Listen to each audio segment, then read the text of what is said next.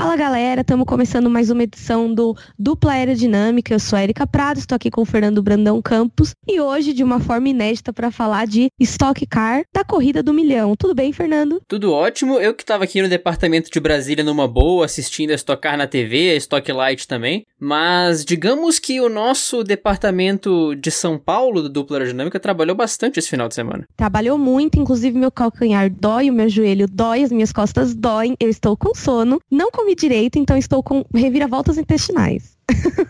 Mas valeu a pena. valeu muito a pena, eu faria tudo de novo. Eu queria, antes de começar esse podcast, agradecer muito aos Best Fans e todo mundo que acompanha a gente, que ouve a gente, porque se o Dupla conseguiu essa credencial, não é um mérito meu e do Fernando, é um mérito de vocês. Vocês ouvem, vocês interagem, vocês perguntam, vocês querem, vocês. Quem dita o podcast é vocês, a gente só grava. A gente brinca que quem dita esse conteúdo é vocês, então muito obrigada mesmo, de coração. Eu não tenho nem palavras para agradecer o quanto esse final de semana foi importante para minha para minha vida pessoal, para o meu crescimento pessoal, para o crescimento do dupla, para o meu crescimento como engenheira, tudo foi extremamente importante. Então, isso foi assim sem palavras. Muito obrigada mesmo, de coração. E uma oportunidade ótima também pra gente começar a entrar na estoque, né? Estoque tava nos, nos, nossos planos iniciais de cobertura no dupla e meio que a gente acabou desistindo no meio do caminho. Não teve podcast sobre estoque, foi acontecendo, só que a gente teve essa surpresa que, inclusive, a Erika recebeu o e-mail do credenciamento enquanto a gente gravava o, o episódio de W Series. Foi muito legal essa surpresa, ainda mais por, justamente por isso, né? Por esse fator a gente não ter dedicado uma atenção especial a estoque ainda, mas agora com certeza a gente vai ter esse espaço é, pra gente aqui. Também é sempre bom valorizar o, o, o, automobilismo nacional, que traz coisas boas pra gente de qualquer forma. Então, um muito obrigado a todos vocês do fundo do coração, porque é esse tipo de coisa que mostra que o trabalho vale a pena. Tem todos os comentários, tem as avaliações, tem os, os feedbacks, tudo isso. E quando você recebe um, um, um bônus desse, uma credencial de imprensa, cara, a gente entrou como imprensa. Isso não entra na minha cabeça quando eu paro pra pensar.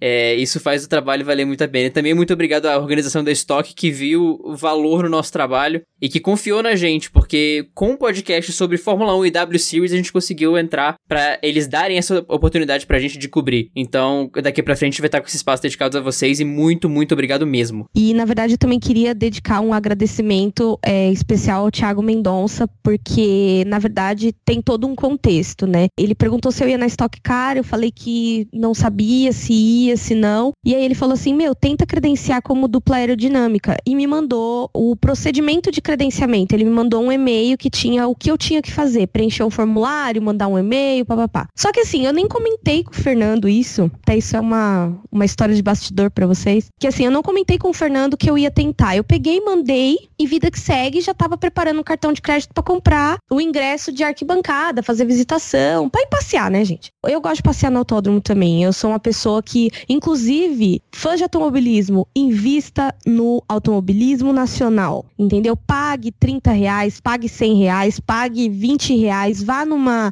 corrida menor que tem na sua cidade. Quem mora em São Paulo, direto tem evento gratuito no autódromo. Cara, invista o seu tempo e dinheiro no automobilismo nacional, porque o automobilismo nacional é muito carente. Não carente de dinheiro, mas carente de público, de amor, de carinho. A gente vê o quanto é, a recepção do público é muito importante. Mas voltando. Aí eu mandei o e-mail e vida que segue. Quando foi na. Que dia que eu te falei? Foi na terça, né? Foi, foi na gravação. É verdade, a gente tava gravando sobre W Series na terça-feira. E aí eu interrompi a gravação no meio e falei, Fernando, acabei de receber um e-mail que a gente tá credenciada, que eu tô credenciada na, como dupla aerodinâmica na Stock Car. E foi uma surpresa para mim, até porque esse e-mail foi parar no spam. E eu tava procurando uma outra coisa no spam. Tava procurando boleto, né, gente? Porque pobre faz o quê? Procura o quê? É boleto, né? Tava procurando um boleto que, tinha, que eu tinha que pagar na quarta-feira. E aí eu falei, meu, a menina não mandou o boleto, vou olhar no spam. E aí, procurando o boleto, que inclusive inclusive, claro, estava lá. Eu vi esse e-mail e eu fiquei tão emocionada, porque, cara, quanto é importante isso pra gente que é podcaster. Então, assim, sem mais delongas, muito obrigado a, a todo mundo, principalmente ao Thiago Mendonça, que ajudou a gente aí nessa, nessa jornada, me deu um apoio lá, também a Michelle Bragantini, que também me deu uma baita de uma. Ela me deu como se fosse um tutorial do que fazer lá dentro quando eu chegasse. Ó, você vai em tal lugar, você fala com tal pessoa, procura um conhecido e faz assim e tal e tal. Ela também, a Karina Karim, que é minha amiga da, do curso da Porsche, que também me recebeu super bem com o pessoal da equipe Mateis, que também todo mundo muito simpático, muito amor ali. Fiquei muito muito feliz de poder estar tá acompanhando a corrida pelo box deles. E ao pessoal do Velocidade Alta, o Alexander Grondewald, eu acho que é assim que se fala o nome dele, porque também é, me recebeu muito bem, me encontrou, me deu um abraço, conversou comigo, me deu conselho de vida. Então, cara, foi muito bom, a atmosfera foi muito maravilhosa. Eu tô acabada, mas é o cansaço mais gostoso que eu já senti na vida. É tipo o cansaço do fim de semana da Fórmula 1. A gente tá morrendo, mas tá feliz. E espero que seja a primeira de muitas também, muitas categorias, né? Um começo que veio muito antes do que a gente esperava, é, confesso, mas que vai ser o, o, início de uma jornada. Não só no sentido de expandir, de começar a cobrir mais estoque, como também de aprendizado, né? A gente vai aprender a cobrir de uma forma melhor, vai aprender a trabalhar nesse sentido, vai aprender a fazer tudo melhor para vocês, que são vocês que fizeram isso acontecer. Então, muito obrigado mesmo, galera. É isso aí, galera. E sem mais delongas, vamos ao que interessa, que é a corrida do milhão, né? A corrida do, do milhão, que assim, não sei se vocês têm o costume de, de acompanhar a Stock Car, inclusive a gente vai fazer um programa igual o da W Series, que é como acompanhar é, o que acontece, as regras, etc. Mas assim, é, a, a Stock Car ela é composta por corridas duplas, é sempre corrida 1 e corrida 2. As únicas duas etapas que é uma corrida única é a corrida do milhão e a etapa final, que geralmente é Interlagos, no final do ano, que geralmente é no final de novembro ou começo de dezembro, alguma coisa assim. E essa corrida, as corridas da Stock Car, elas são 40 minutos mais uma volta. E, na verdade, a corrida do milhão, ela trouxe várias surpresas, né? Na quarta-feira a gente recebeu um, um release que falava que as regras tinham mudado. O que, que acontece? Geralmente, depois do classificatório, é feito um setup pro classificatório. Isso em qualquer modalidade de motorsport. É um setup classificatório e um setup para corrida, até porque você precisa de coisas diferentes nas duas situações. O que, que acontece? Era um setup só pro classificatório e corrida. Por quê? Após o classificatório, os carros eram lacrados e eles iam ficar com aquele jogo de pneu, com aquela quantidade de gasolina. Eu não lembro se tinha direito a um abastecimento depois do, do classificatório ou não. Mas assim, eles iam ficar do jeito que estavam, setup de suspensão, de asa, que não é um. O setup da Stock Car ele é meio estático, ele não é tão livre assim quanto das outras categorias. Ficou com aquele setup de asa, aquele setup de suspensão, aquele jogo de pneus para corrida. Então, assim, era, uma, era um desafio estratégico para as equipes, porque você fazia um carro meio Frankenstein, assim, era um setup metade classificatório, metade corrida. Não podia ser um carro lento, que conservasse pneu e etc. E não podia ser um carro muito rápido rápido, porque senão ele ia comer o pneu e você ia estar tá sem nada para a largada que era hoje. Então, foi o auge, assim, da, da classificação, porque as, as, equipes se preparam, né? Inclusive, as equipes não gostaram muito dessa novidade aí da, da Stock Car. Mas foi bom porque trouxe um, um tino diferente para a corrida, embora eu Érica, pessoalmente não acho que mudaria o resultado se eles tivessem deixado mexer no setup dos carros. Mas nunca se sabe, né? Isso que nem choveu, né? Porque imagina se chove ontem e não chove hoje, ou o contrário, que o setup é completamente diferente também. Aí sim a gente ia ter carros Frankenstein pra caramba, né? Gente, vocês veem como o Fernando é uma pessoa maldosa, né? Eu nem pensei nessa possibilidade aí da chuva. A gente nem trabalha pensei. com a pior situação porque depois vai melhorando, entendeu? Sim, mas com certeza os engenheiros pensaram nisso. Eu não pensei porque eu tava tão emocionada com o negócio ali que eu não tava nem pensando. Embora quando eu vi a pole position do Lucas de Graça, eu falei, cara, os tempos que ele tava fazendo era só se ele tivesse mesmo um safety car antes dele parar entendeu? E que os outros pilotos já tivessem parado, porque ele enrolou pra caramba pra parar. Então era o momento de dar alguma merda e acabar com a corrida dele, né? Enfim, a gente teve outros fatos que a gente vai falar daqui a pouco que mudaram o destino dessa corrida, né? E mudaram o destino de quem era o, o milionário, né? O próximo milionário. Mas a gente teve muitas surpresas, porque assim como a Fórmula 1, como a W Series, o pessoal guarda umas, umas cartas na manga nos treinos livres, né? Quem tava se dando bem no treino livre 3 ontem, quando eu cheguei, e me falaram que no treino 2 também, era o Gaetano de Mauro. Ele, ele vinha bem rápido, né? No TL3 ele foi mais rápido, no TL2 eu acho que ele tava entre os primeiros também, mas não sei se estava ele ou, ou de graça na frente. Eu realmente não, não prestei atenção nisso porque o TL2 foi na, foi na sexta-feira. E aí, na classificação, a gente tem, é, a gente chama de Q4, né? São três classificatórios e o Super Pole, que é o famoso Q4, que é os três melhores do, do Q3 competindo a pole, né? Então, assim, a gente teve. A classificação funciona um pouco diferente, porque como são 30 carros, quase, né? Então entra uma bateria de 15, depois outra bateria de 15, para fazer os 15 primeiros que vão pro Q3, pro Q2. E aí do Q2 pro Q3 só passam os seis melhores. Dos seis melhores, os três competem a Super Pole. né? Só que essa Super Pole tem só na corrida do milhão e, se eu não me engano, na final. Eu acho que o, as outras corridas, é, a pole é definida no, no 6 mesmo. É um esquema que lembra um pouco, lembra assim, de longe, né? Mas ele tem as mesmas características de, uma, de um quali da Fórmula E, que tem diferentes grupos. Porque o que acontece? Como você tem dois grupos na, no Q1, pode acontecer das condições de pista melhorarem muito para o segundo grupo, ou estarem muito melhores para o primeiro grupo. Você tem essa, essa característica. Né? Na Fórmula E, claro, são seis grupos, então essa variação é um pouco mais drástica. Só que esse é um dos fatores mais preponderantes nessa diferença. Né? Enquanto na Fórmula 1 você tem os 20 correndo na mesma situação,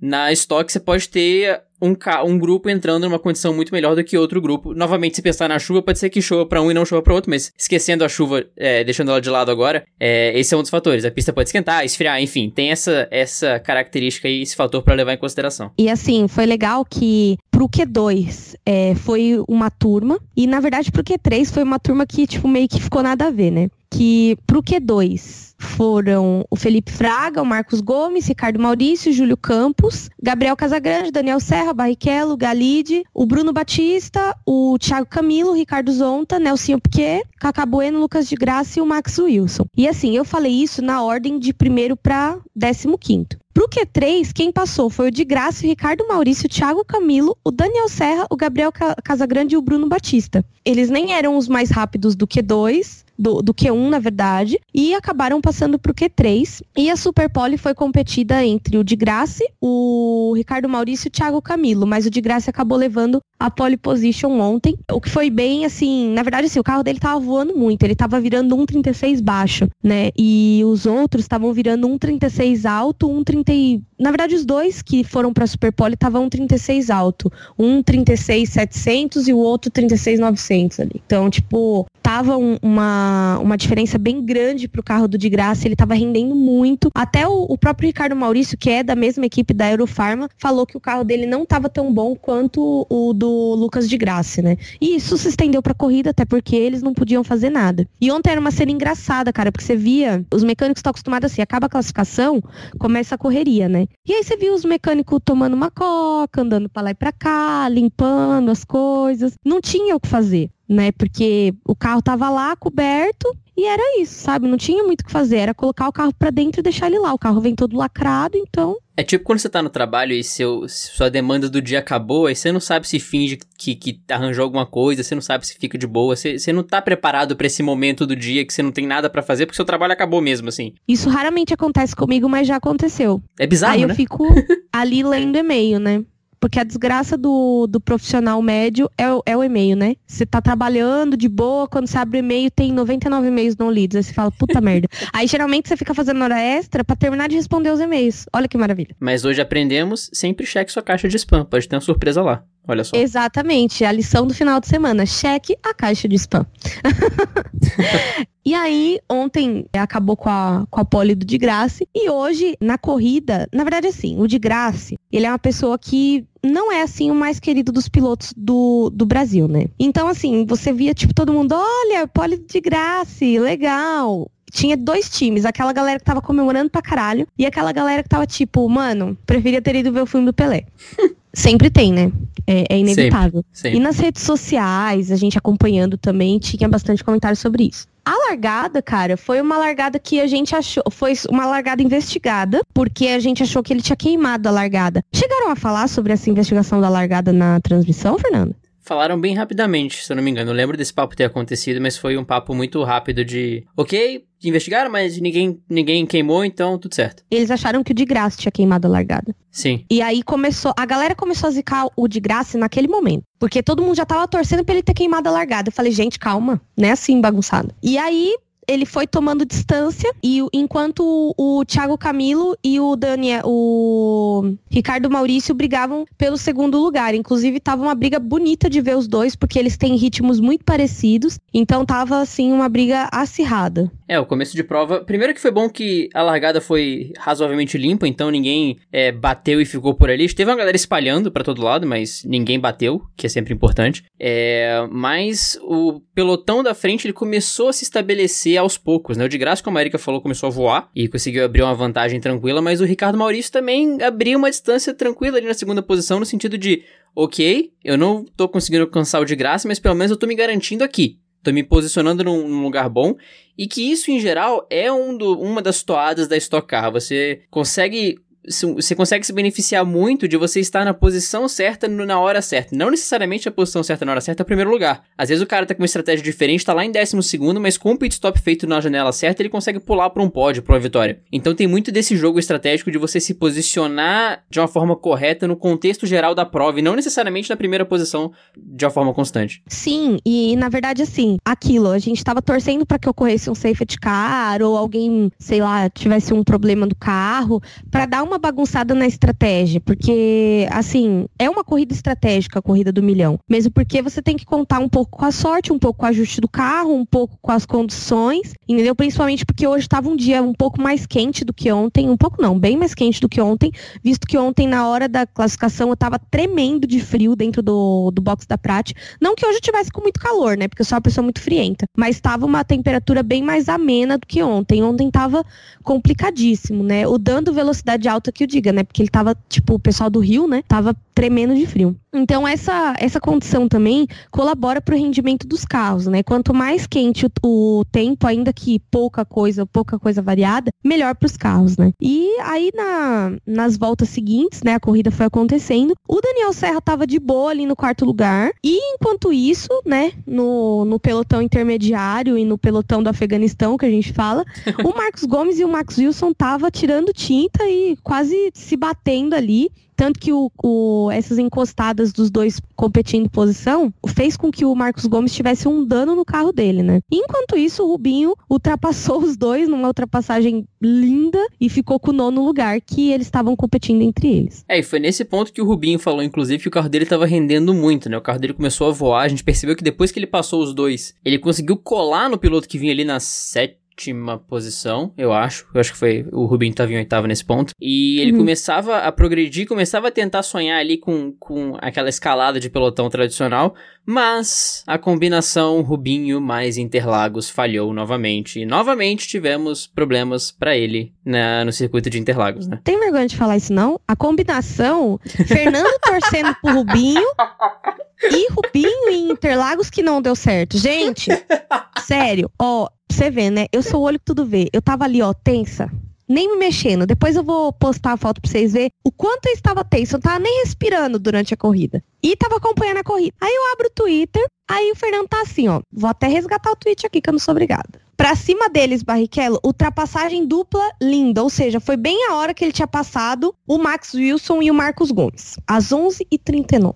Aí eu vejo esse tweet acho que nem duas voltas depois, o Rubinho parando. Aí eu olhei pra cara, eu, eu juro, eu olhei assim e falei, mas o que aconteceu? E aí eu e assim, quando o piloto leva o carro pra garagem, a gente pensa em alguns problemas que são assim, default. Temperatura da água, temperatura do óleo, tensão da bateria, bomba de combustível. É sempre alguma coisa desses aí que dá uma merda, entendeu? Ou algum pneu cagado também, né? Porque às vezes o pneu estoura, fura e tal. É, e aí, adivinha? bomba de combustível do Barrichello cagada. Ou seja, ele abandonou a corrida. E assim, é, mostrou a, a entrevista dele, você via ele com cara de choro, porque, cara, se abandonar a corrida do milhão é muito triste. Principalmente ele que ganhou a do ano passado. Sim. E, e, e, quando eu falo que essas coisas vêm de dentro, não, não, é, não é brincadeira. Não é, não é assim, eu posso forçar uma zica. Não rola isso. Porque eu tava, no sofá, tava deitado na cama tranquilão. Eu, tava, eu não tuitei nada sobre a corrida do milhão no final de semana inteiro. Nada, zero. Nem no qual, nem no treino livre, nem na corrida.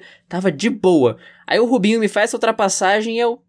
Tá aí. Acho que dá pra twittar sobre isso. Dá 30 segundos, aí o Rubinho vem lento na reta oposta. Pois é, vem de dentro, gente. Não tem como controlar.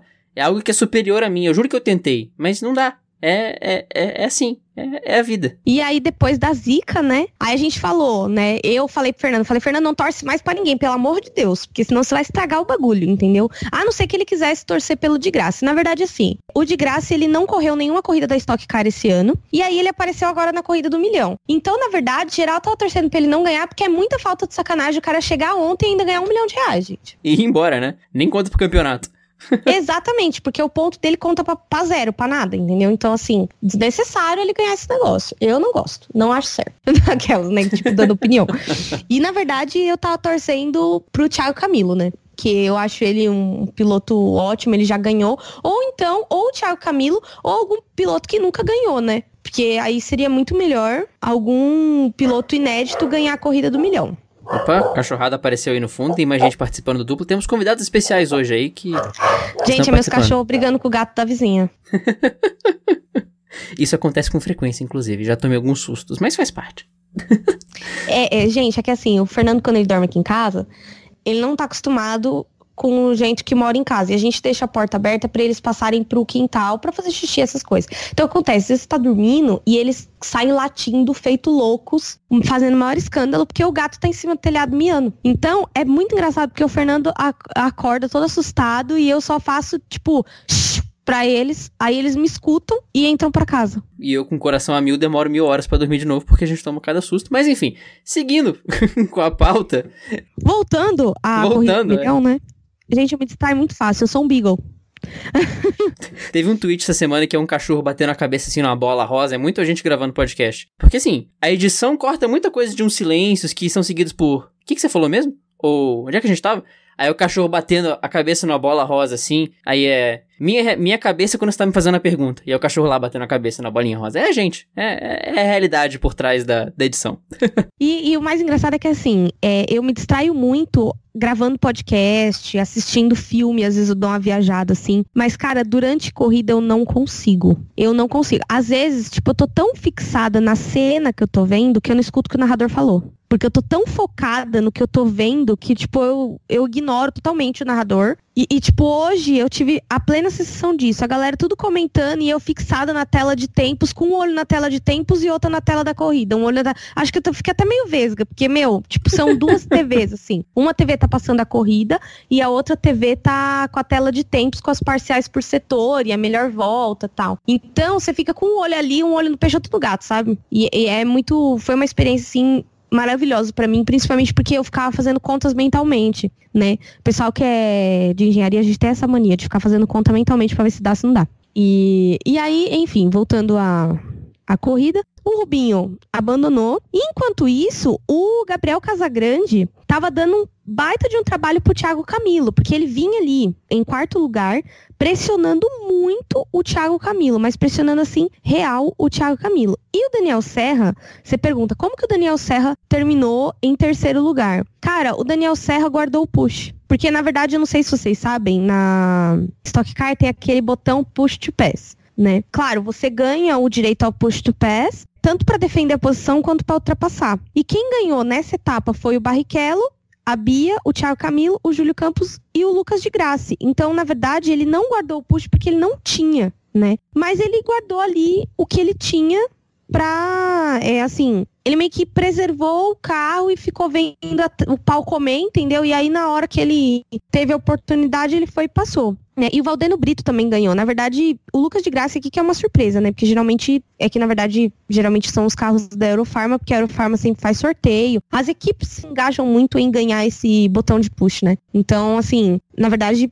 ele, a ultrapassagem dele nos dois carros foi muito, assim, foi muito surreal e foi bem no final da corrida. A gente vai falar disso um pouco mais pra frente. E por causa dos botões de push, começou a ter uma bagunça ali, né, no pelotão intermediário ali. E, e o pessoal sempre lutando por posição, bagunçando as posições ali, entendeu? Valdeno Brito, Júlio Campos, e sobe, desce, e box. Quando o pessoal começou a entrar no box, a gente teve a ilusão de que ia mudar alguma coisa de uma forma bem brusca. Algumas coisas continuaram as mesmas, principalmente as posições ali do começo, mas o pelotão intermediário teve algumas, algumas alterações o pelotão do Afeganistão, é, que a gente fala que tava o pessoal do 15 ali e tal, que vinha, o Cacá Bueno tava puxando um casamento ali. O Cacá Bueno, ele é um piloto muito bom, mas que nessa corrida ele tava meio apagado. Sim, e, e rolou ali uma tretinha com, com o Cacá Bueno lá atrás, até que a Fel Suzuki rodou depois, né? Então o pelotão do meio estava muito bagunçado e isso só foi atenuado ainda mais depois que começaram as paradas, porque é, se a gente lembrar, o, o não, sei, não lembro quem foi que entrou primeiro, mas alguém entrou primeiro logo depois, acho que foi o Ricardo Maurício. E logo depois veio uma fila de 6, 7 carros entrando logo atrás quando começou a janela, então é esse meio de pelotão que, que é, é esse, são essas situações no meio de pelotão que bagunçam tudo, né? Então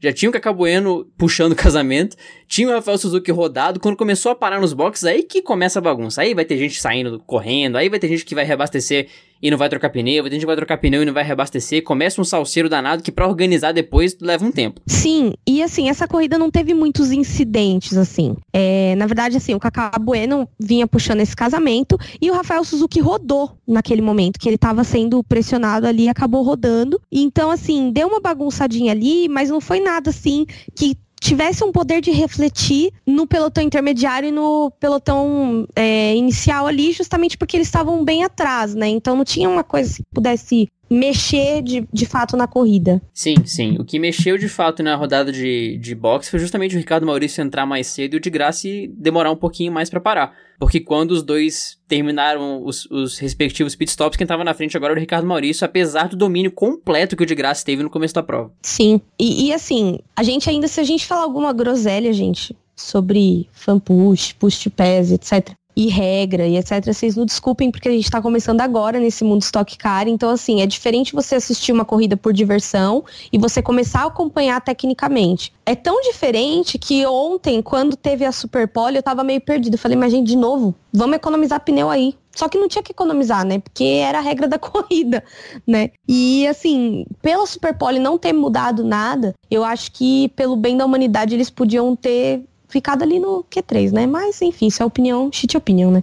Mas enfim, voltando à corrida. Então assim, tava bem bem bagunçado o, o pelotão e depois da troca de pneus, a gente começou a torcer pela treta master que iria acontecer em algumas voltas. O que acontece? É, quando foi chegando no final da corrida, o Ricardo Maurício e o Lucas de Graça estavam lutando ali por posição justamente porque o Lucas de Graça demorou para parar. E aí, o de Graça tinha o bendito do fanpush que ele guardou e ele foi passar o Ricardo Maurício, só que ele entrou quase na reta dos boxes. Inclusive, a gente achou que ele ia entrar no box. E aí não entrou. Aí ficou todo mundo, ué, o que, que você tá fazendo aí, rapaz? E aí ele voltou pro, pro traçado e na hora eu lembro de ter virado pra uma pessoa que tava perto de mim e falar assim, meu, pode isso? Aí a pessoa virou para mim e falou, ó, oh, se os quatro pneus ficaram fora, não pode. Ele vai ser punido. E aí, assim, teve toda uma questão dessa punição, que inclusive esse assunto tá se estendendo até agora nos grupos de WhatsApp, no Girls Like Racing. As meninas estão falando disso desde então, porque a gente tá brincando até que a bandeira preta foi,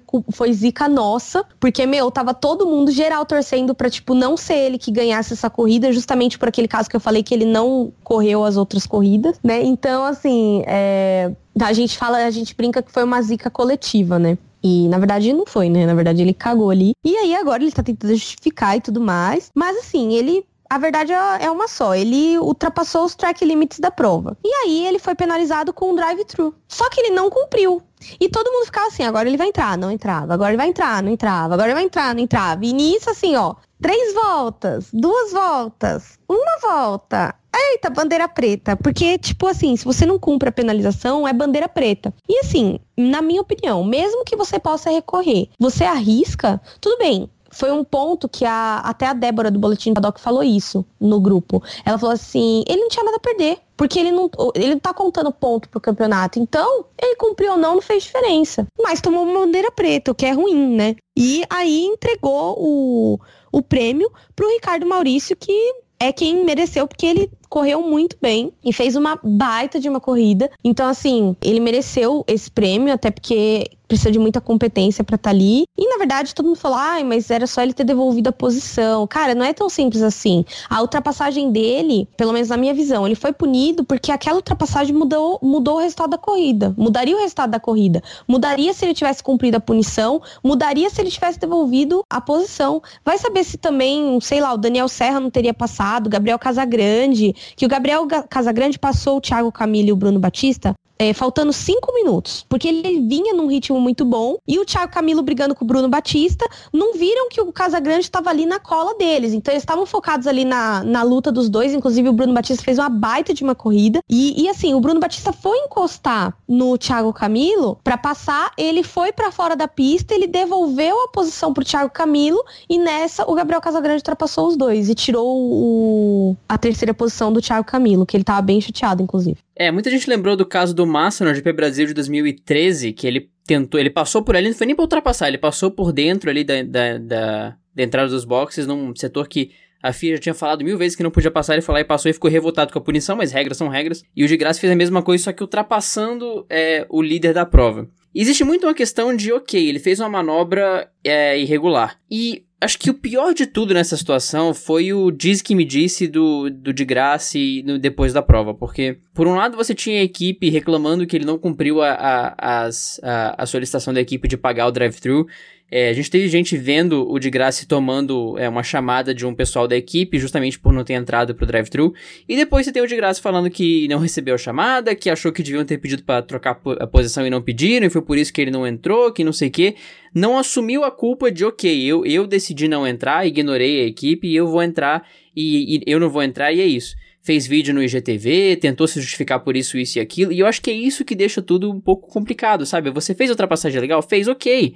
É no calor do momento? É, mas Cara, não existe outra saída senão ser punido. Você não vai deixar de ter que pagar no drive-thru simplesmente porque você não pagou. Você vai sofrer as consequências. Para ele, pouca coisa, né? Porque a bandeira preta na única prova que você vai correr no campeonato não faz diferença alguma, mas esses pontos poderiam fazer diferença para a equipe, por exemplo. Então, eu é uma postura que não foi tão profissional no sentido de pensar na equipe que recebeu ele, deu esse carro para ele na corrida do milhão e também no sentido de não assumir a culpa e não assumir a responsabilidade do ato que foi é, causador da desclassificação dele no final da prova. Uma coisa muito importante que a Renata do Aprix News pontuou é o seguinte: e se, vamos supor, ele perde o controle e bate ali na entrada do box? Isso coloca em risco não só ele, como os outros pilotos. Se alguém precisa entrar no box, Cara, podia ter acontecido um acidente grave ali, não grave no sentido dele se machucar, mas no sentido de mudar o caminho da corrida. Então, o que ele fez? Ele podia ter feito isso das quatro rodas para fora do traçado em qualquer outro ponto da pista, entendeu? Mas ali na reta do box é um pouquinho pior por uma questão de segurança também. Ela levantou essa lebre e a gente realmente deu razão para ela, porque realmente pode ser isso. É, às vezes ele foi punido Primeiro, pelo que fez de não, não respeitar os track limits, e segundo, por não, não fazer isso num lugar perigoso para isso, entendeu? Se eu tivesse feito isso lá no S, que tem uma baita de uma área de escape ali, cortado o caminho e tal, até que acho que é menos ruim, né? A regra existe por um motivo. Aquela entrada dos boxes ali, ela já foi a tomada normal de traçado há muito tempo. E, e perceberam, enfim, o quão perigoso é se alguém perder uma traseira perder uma frente ali e acabar batendo no muro que divide a pista com. Que divide a entrada dos boxes com a pista normal. Então, se a regra existe, ela tem um motivo de ser. Não é porque as pessoas falaram, ah, não deve passar ali porque não, não, não é justo. Não, é perigoso. Ali é verdadeiramente perigoso você bater de frente no meio do meio do naquele muro que divide a pista. Então, mereceu a punição? Com certeza. E eu acho que ficou pior, ficou mais feio por não ter é, pago e por ter passado essa situação toda aí que movimentou o final da prova e ficou esse disque me disse feio depois também. Sim. E aí, como que eu posso é, explicar? Isso, né, definiu a, a, corrida. Brilhou mais, inclusive, do que o vencedor da corrida do milhão, que foi o Ricardo Maurício. Quem ganhou foi o Ricardo Maurício. Em segundo lugar ficou o Gabriel Casagrande. E em terceiro, o Daniel Serra, que passou ali o Thiago, o Bruno Batista e o Thiago Camilo no último minuto. Então foi bem, bem emocionante ali. É como um saldo final foi até bom pro enredo da prova, né? Claro, a gente nunca gosta de ver esse tipo de atitude, punições, é claro, mas movimentou o final da prova no sentido de criar essa história a ser contada. Mas foi uma prova fenomenal para o Ricardo Maurício, que mereceu muito o prêmio, correu tranquilo, foi constante. É, o de graça teve a, a, o bônus ali do fan push para conseguir fazer a ultrapassagem e tentar disparar depois que assumiu a ponta, mas não foi a forma correta de fazer. E o Ricardo Maurício estava lá para capitalizar, bicampeão da Stock Car e agora também é bicampeão da Corrida do Milhão. Então tá aprendendo a, a faturar esse milhão aí na, nas oportunidades que tem também. Sim, e, e aí então, respondendo a pergunta de quem vai ser o novo milionário, foi o Ricardo Maurício. Inclusive, ele já ganhou uma vez. Se eu não me engano, a última vez que ele ganhou essa corrida foi em 2010, 2013, alguma coisa assim. Deixa eu pesquisar aqui. 2010 foi a última vez que ele ganhou. Já fazia um tempinho aí, né? Acho que tava, tava precisando de um milhãozinho extra aí, talvez, quem sabe. Acho que não. Mas... Pior que esse foi o comentário geral, né? Fazia tempo que ele não ganhava, tá precisando, né? Quem não está precisando, né? Hoje em dia estamos precisando de 10 reais aí, pessoal. É, é complicado. Mas enfim, a gente é, encerra essa edição especial e queria agradecer todo mundo que proporcionou essa experiência pra gente. Espero que vocês tenham gostado do podcast. Prometemos melhorar sempre o podcast de Stock Car, porque a gente vai começar a acompanhar daqui em diante. E a gente também quer trazer aí um conteúdo sobre Stock Car Light, né? Que é a é Stock Light, né? Que é a Stock Car porta de entrada, digamos assim, que como posso explicar? É a Fórmula 2 da Stock Car, que é quando os pilotos é o preparatório para subir para Stock Car, que é a categoria principal. Então é a, a Stock Light. E é isso aí, pessoal. A gente fica por aqui. É, para encontrar a gente nas redes sociais, arroba Aerodinâmica no Twitter e no Instagram, Dupla Aerodinâmica no Facebook. E eu espero que vocês gostem, espero que vocês comentem, ouçam e etc. E fica um forte abraço, até semana que vem e tchau, tchau. Muito obrigado pela, pela audiência, galera. É, não vamos ter best fans nesse programa porque ele foi um programa extra e extraordinário, então a, os best fans do último programa e desse ficam pro próximo, a gente vai fazer uma coleta um pouco maior. Inclusive, a gente recebeu um áudio dessa vez do nosso querido amigo que eu estou abrindo o app agora para ver. Enquanto isso, eu enrolo e fico falando groselhas aleatórias e eu consegui abrir aqui. Foi o César Alcântara que mandou um áudio pra gente, mas o áudio dele e todos os relatos de todos vocês ficam para o próximo programa. Não se preocupe, a gente não esqueceu de vocês. A gente ainda ama vocês só porque realmente foi uma situação muito extraordinária. Se você, querido ouvinte, nos escuta pelo Apple Podcast, não esqueça de deixar sua recomendação para nós. Ela é muito importante para o programa, pro programa. E também no Facebook, nós também, nós também temos um espaço para recomendações que já deixaram umazinha por lá também. Ah, e lembre-se de se inscrever nos podcasts também nos seus queridos agregadores, que também faz a diferença. E você recebe o episódio, recebe notificação e tudo mais.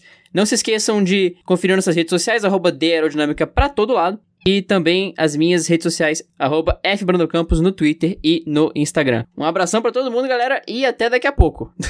Voltei só para falar das minhas redes sociais, para quem quiser falar comigo nas redes pessoais, arroba Coke no Twitter e arroba Coke no Instagram. Ah, e mais uma coisa, contamos com vocês para fazer avaliação nossa no Apple Podcast. Você falou disso? Não falou? Falei, falei, falei. Falou? Então tá bom. Vocês verem, ó, como eu não presto atenção em tudo sempre. E é isso aí, pessoal. Para as meninas que quiserem entrar no grupo do Girls Like Racing, é só mandar uma DM para mim no Twitter ou no Instagram que eu adiciono vocês. Ok? Um forte abraço e até semana que vem com o GP da Bélgica.